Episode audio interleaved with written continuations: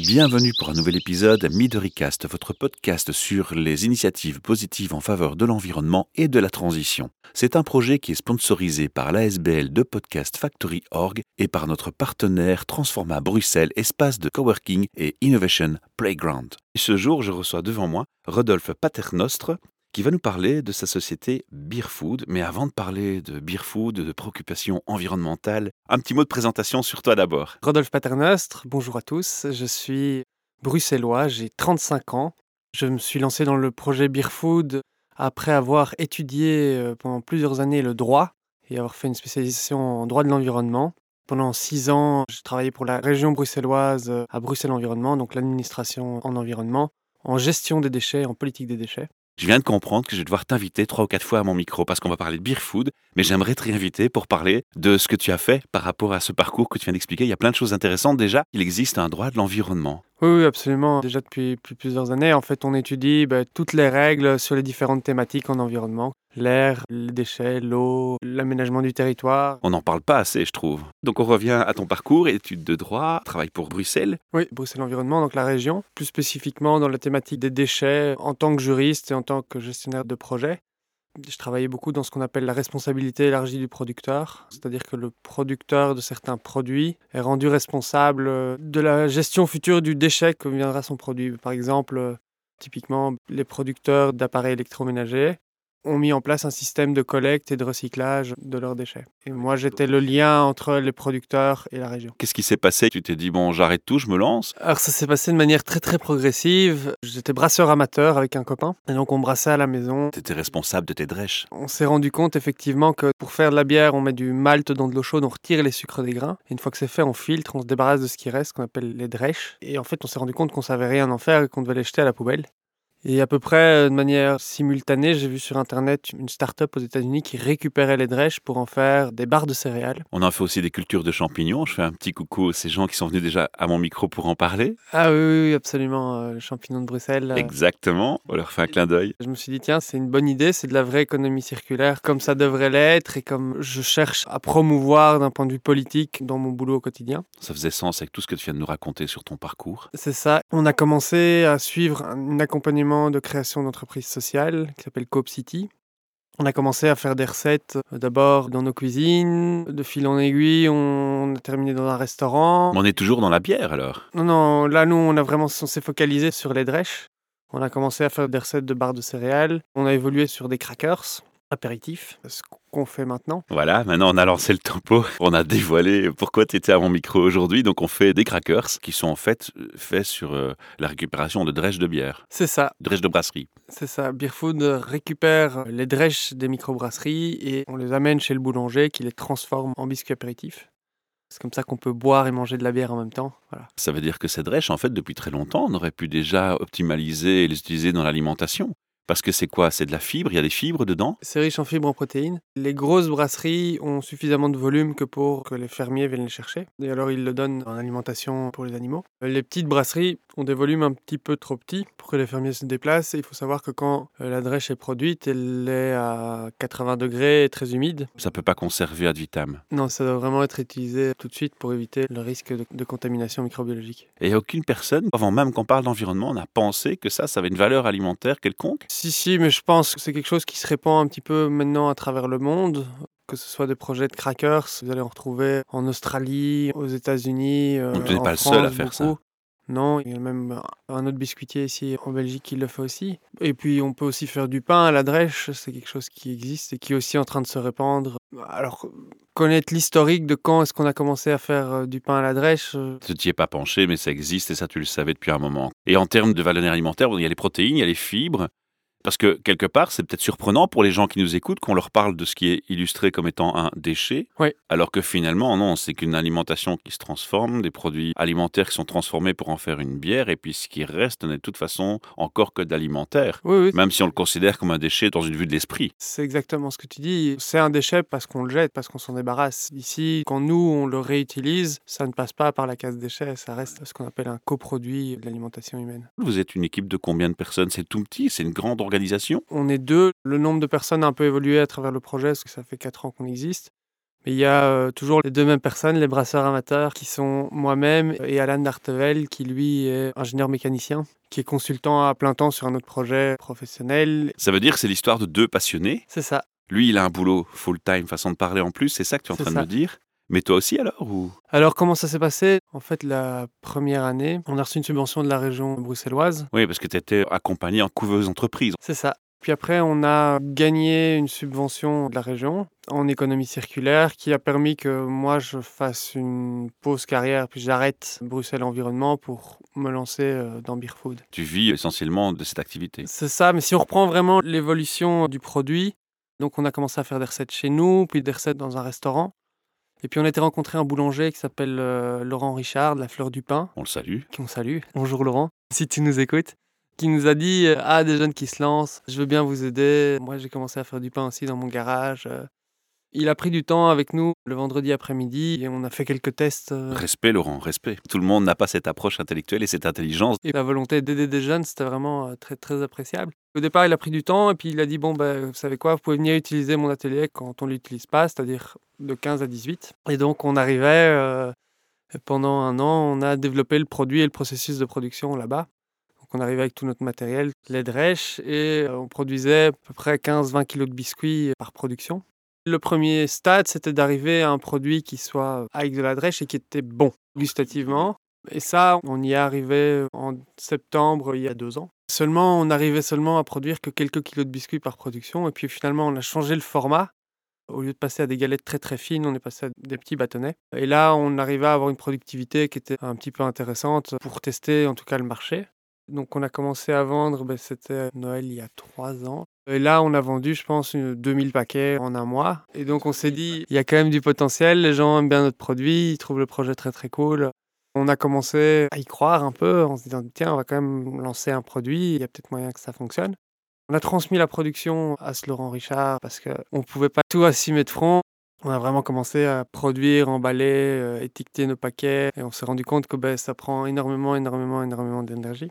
On lui a délégué le côté production pendant quelques mois. Il y a à peu près un an, on arrivait un peu à sa limite de production. On a euh, changé de producteur. Maintenant, on est du côté de Liège et ça nous permet de produire euh, de plus grosses quantités en une seule fois, sans avoir changé euh, de processus de production en fait. Est-ce que dans l'idée de développement, il arrive un moment où on se dit, bon, je vais devoir investir dans du matériel, un atelier, je vais peut-être me lancer avec ma propre production, ou ce sera faire appel à un professionnel et me libérer de cette charge? Pour avoir justement produit moi-même le produit pendant une longue période, je sais que c'est énormément d'efforts. Là, on parle quand même d'un crackers apéritif qui a des goûts élaborés et qui est un produit qui est un peu plus cher que la moyenne. On n'est pas dans une consommation de masse comme on peut l'avoir avec un paquet de chips. quoi. Et du coup, en fait, on se rend compte que pour rentabiliser du matériel, il faut vraiment en vendre euh, des tonnes, des tonnes et des tonnes de crackers. Alors, c'est pas peut-être le but. c'est pas l'objectif. Nous, notre objectif en soi, au plus on produit, au plus on réutilise de la drèche. Donc C'est positif. l'impact est positif. Maintenant, c'est ça. Il faut en produire suffisamment pour rentabiliser un outil de production. Je pense aussi que c'est intéressant de se dire, ben, en fait, il y a quelqu'un qui a un outil qui convient et il s'arrange pour qu'il soit utilisé quelques heures en plus pour nous. Lui, il est content parce qu'il utilise plus son outil, ça donne du travail à ses hommes. Et toi, tu es content parce qu'en fait, l'alimentaire est quand même quelque chose qui est très réglementé. C'est un métier, c'est un métier. Je pense que quand on est une start-up et qu'ici, on a vraiment des moyens qui sont très limités, pour un projet qui est. Enfin, voilà, on doit lancer un produit euh, qui n'existe pas, avec un processus de production euh, qui n'existe pas. On doit gérer toute la logistique. Et ici, on voit que petit à petit, on est en train de focuser notre activité. Voilà, on a déjà délégué la production et l'emballage. L'objectif, c'est de déléguer aussi la distribution. Il y a une fierté personnelle quand tu vois comme ça l'impact positif que tu as réussi à, à générer par rapport à cette drèche. J'imagine qu'on a à un moment donné un sentiment, ouais, yes, je l'ai. Oui, c'est quand même. euh, on parlait justement hier avec le fondateur que. On se souvient des premiers marchés qu'on a fait euh, il y a trois ans où on avait vendu, euh, je sais pas, 60 paquets en, une content. journée. On était ravis. On a l'impression d'être les rois du pétrole. Et maintenant, voilà, l'an passé, on en a vendu 15 000. On se dit, waouh, euh, Belle progression, quoi. Ça, c'est un petit clin d'œil que je voulais avoir avec toi au micro parce que je l'ai ressenti quand on en a parlé et je trouvais ça tellement admirable d'avoir non seulement un projet qui est innovateur, qui s'inspire en prenant conscience de ce qui se passe dans l'environnement et on comprend mieux avec ton parcours, mais alors en plus qui est une passion, qui est du fun, et on le ressent quand on échange avec toi et qu'on en parle en dehors, hein, quand on se croise chez Transforma, parce qu'on est chez Transforma ici, où on se croise souvent, et où c'est ici que tu gères tes activités en partie, eh bien, on, on ressent ça chez toi, et ça c'est juste du fun en plus. Les drèches de brasserie que tu utilises, elles sont issues d'une brasserie artisanale, puisque c'est toi qui produis ces drèches. Non, non, c'est plus nous qui produisons les drèches. Mais au départ, c'était toi. Au départ, c'était moi. Maintenant, au niveau amateur, on produit 8-10 kilos, je dirais, pour faire 20 litres. C'est plus du tout suffisant pour la quantité dont on a besoin maintenant. Et même la production de bière amateur, n'étant pas encadrée par l'AFSCA, on a besoin d'un producteur qui est enregistré auprès de l'AFSCA comme brasseur et qui a en place un système qualité qui va nous permettre de garantir que la drèche qu'on récupère est propre à l'alimentation. Il y a une différence, j'imagine, ou pas, entre une drèche de brasserie qui a des préoccupations elle-même environnementales, qui fait attention à la source d'où viennent les drèches, où ça n'a pas d'importance, parce que on peut se dire que, par exemple, le malt qui est issu d'une agriculture biologique n'est pas le même que le malt issu d'une production industrielle avec euh, pesticides, etc. Oui, effectivement. Et chez vous, il y a déjà une préoccupation par rapport à ça? Vous avez la possibilité de choisir plus ou moins déjà ou... Alors, en fait, il y a un petit peu des paradoxes. La plupart des microbrasseries euh, urbaines ne sont pas bio. Ici, euh, à Bruxelles, c'est moins évident. Les petites brasseries vont en fait vouloir faire beaucoup de bières différentes. Or, tout ce qui est malt spécial, donc malt coloré, n'est pas disponible en bio ou alors coûte très cher. Le paradoxe, c'est que les petites brasseries veulent faire de la diversité de bière. Qui dit diversité de bière dit ingrédients, certains ingrédients trop chers en bio.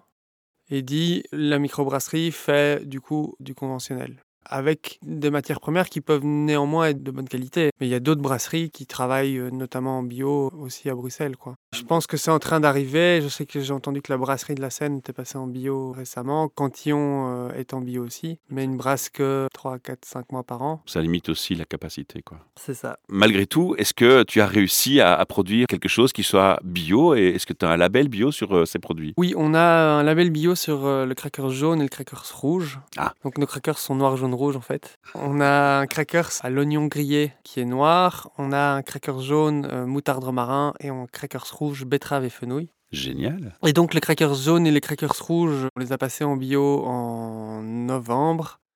Et le crackers noir, en fait, on ne peut pas parce qu'on le colore avec du charbon actif, qui est interdit dans l'alimentation bio, sauf pour le fromage de chèvre morbier. Et donc, depuis, on cherche un colorant euh, Alternatif. alternatif en bio, en noir, et c'est pas du tout évident. Quand on a développé le produit, il y avait une diététicienne, mais il y avait aussi un juriste, euh, un ingénieur civil, quelqu'un qui était spécialisé en com, et pas euh, des gens de l'industrie agroalimentaire. Par exemple, parce qu'on a fait nos produits avec pas mal d'allergènes. Les gens de l'industrie agroalimentaire, ils n'aiment pas euh, ce qui est moutarde, soja, euh, sésame, ils essayent de les éviter. Nous, on a construit une recette euh, sans le savoir.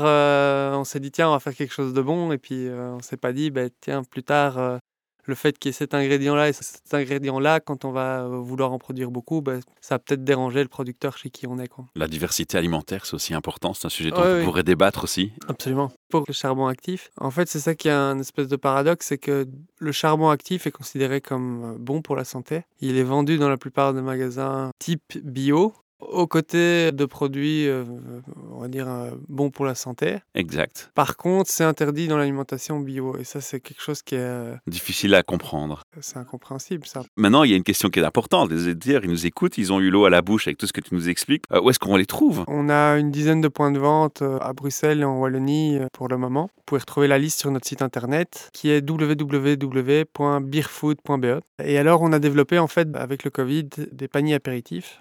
On compose des paniers avec d'autres produits euh, de l'alimentation euh, durable bruxelloise et des environs. Donc il y a une entraide qui s'installe aussi avec d'autres euh, producteurs avec des préoccupations comme les tiennes et similaires, quoi, en gros. C'est ça pour pouvoir proposer une solution un petit peu complète d'apéro pour les consommateurs. Ici, on voit qu'on a beaucoup d'entreprises qui ont leurs employés en télétravail, qui nous contactent pour euh, des cadeaux de fin d'année ou pour euh, des team building. Sympa. Des entreprises comme Deloitte, Accenture, euh, qui nous ont contactés. Ah, on les salue alors. hein, On parce les que ça, c'est... Ah non, franchement, mais ça, c'est top, quoi. C'est, c'est vraiment bien qu'une entreprise se préoccupe de savoir ce qu'elle offre aussi à ses employés par rapport à l'impact environnemental. Et ça, clairement, c'est pas du greenwashing Et euh, si tu vas sur le site euh, de Deloitte, je crois pas qu'ils mettent ça en avant sur leur site. On fait ça. Non. C'est honorable, tu vois. Donc il faut aussi le souligner Nous, et leur nous, faire par le contre, on coucou, met en quoi. avant qu'on travaille.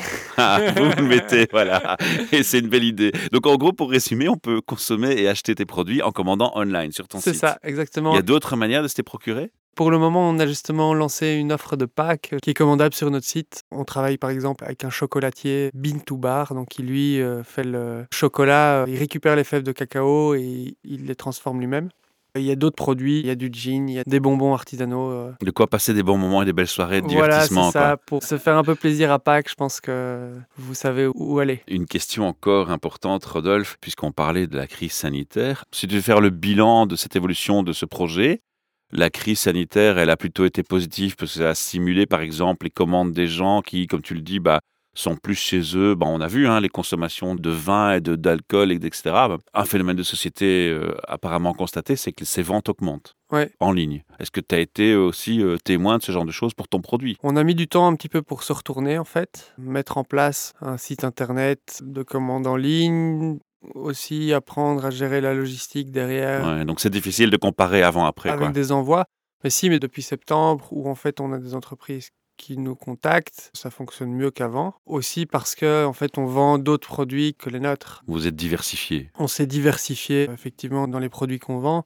Je pense qu'on vend autant de crackers qu'avant, mais on les vend mieux parce qu'on les vend en direct et euh, on vend aussi d'autres produits comme des tapenades, des bières artisanales ou euh, des softs. Quelles sont les ambitions futures du projet? On est un petit peu en, en discussion justement avec Alan, euh, donc l'autre cofondateur, pour voir exactement ce qu'on en fait. On se rend compte qu'en fait, ben, comme je vous dis, euh, pour l'instant, on vend surtout des paniers apéro. L'idée qui était de faire des crackers, c'est pas uniquement focalisé là-dessus, et donc on voit que le projet évolue un petit peu. Est-ce qu'on a une idée peut-être de se dire, bah, tiens, ces drèches de brasserie, on va étendre aussi à la production de champignons, on va, on va peut-être faire aussi du pain. Il n'y a pas une recherche dans ce sens? Si maintenant, il faut se rendre compte, nous, on, on a mis deux ans à développer le produit. Ça ne se fait pas en un claquement de doigts? La R&D, ça coûte euh, très cher. Euh, Ça nous a pris beaucoup, beaucoup de temps de développer ces produits.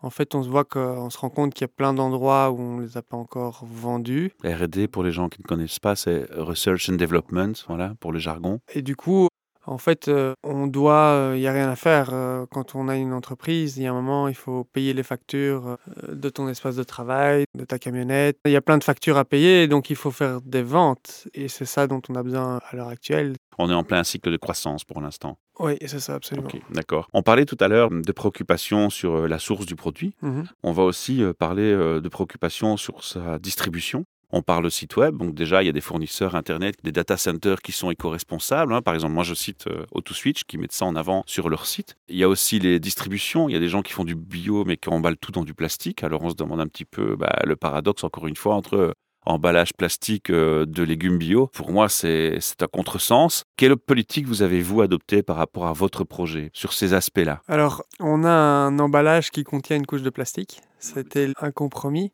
En fait, on s'est rendu compte au départ, on voulait emballer ça dans des papiers craft, mais euh, le produit n'était plus bon après trois jours, alors que normalement, il, il tient un an. C'est le problème, c'est la conservation. C'est ça. Pour l'instant, on a effectivement un emballage qui contient du plastique. Après, euh, l'objectif, c'est de changer de packaging et de voir si on peut passer à un paquet biodégradable. Nous, on vend nos produits aussi en vrac. C'est quelque chose qu'on veut absolument développer et pousser. Mais avec la crise sanitaire, c'est pas possible pour l'instant, ou difficilement. Pour vous dire, ici, c'est ça, on se concentre, nous, sur les paniers apéro, et puis après, on développera le côté bio quand on aura euh, résolu notre problème euh, de charbon actif. Alors, Rodolphe, on arrive ici tout doucement à la fin de cette interview. On a déjà pas mal d'informations sur ton produit, sur ton projet. J'invite donc euh, les auditeurs à essayer ton produit en première instance. Donc, on rappelle le site internet. ça s'appelle Beerfood, donc B-E-E-R-F-O-O-D.be. Voilà. Et bien entendu, une autre manière de soutenir votre projet, c'est de faire un like sur ce podcast et de le partager pour déjà remercier pour le temps que tu m'accordes à mon micro. Aussi de partager euh, sur les réseaux sociaux l'actualité que tu diffuses sur ton produit, sur ton projet personnellement. Donc tu as une page Facebook, j'imagine? C'est ça, c'est Beerfood underscore BXL. Bon les gars, allez, une petite recherche sur Facebook, un like quand même, hein, c'est la base. J'aime la page, ce sera déjà un bon petit coup de publicité pour vous aussi. Soutenez ce genre d'initiative, c'est le but de ce podcast, hein, c'est de mettre en avant des initiatives positives et elles méritent non seulement votre écoute, mais aussi un petit soutien euh, en consommant les produits qui sont euh, inspirants déjà, qui peuvent changer votre quotidien et le rendre agréable en plus ici, parce que c'est des moments fun qu'on peut avoir. Il faut surtout aussi soutenir ces gens qui ont des idées, qui montrent l'exemple, en les aidant par des petits gestes simples qui vous coûtent rien du tout. Quoi. Un petit like, une page Facebook, c'est, ça coûte rien. Et ça prend une seconde même pas. Voilà, le message est lancé. Rodolphe, merci d'avoir partagé ta passion avec moi, d'avoir été authentique. Et euh, moi, je reste convaincu que ton produit, bah, il a un chouette futur euh, qui l'attend. Merci beaucoup. À bientôt. Ciao, Ouais. ciao. Au revoir.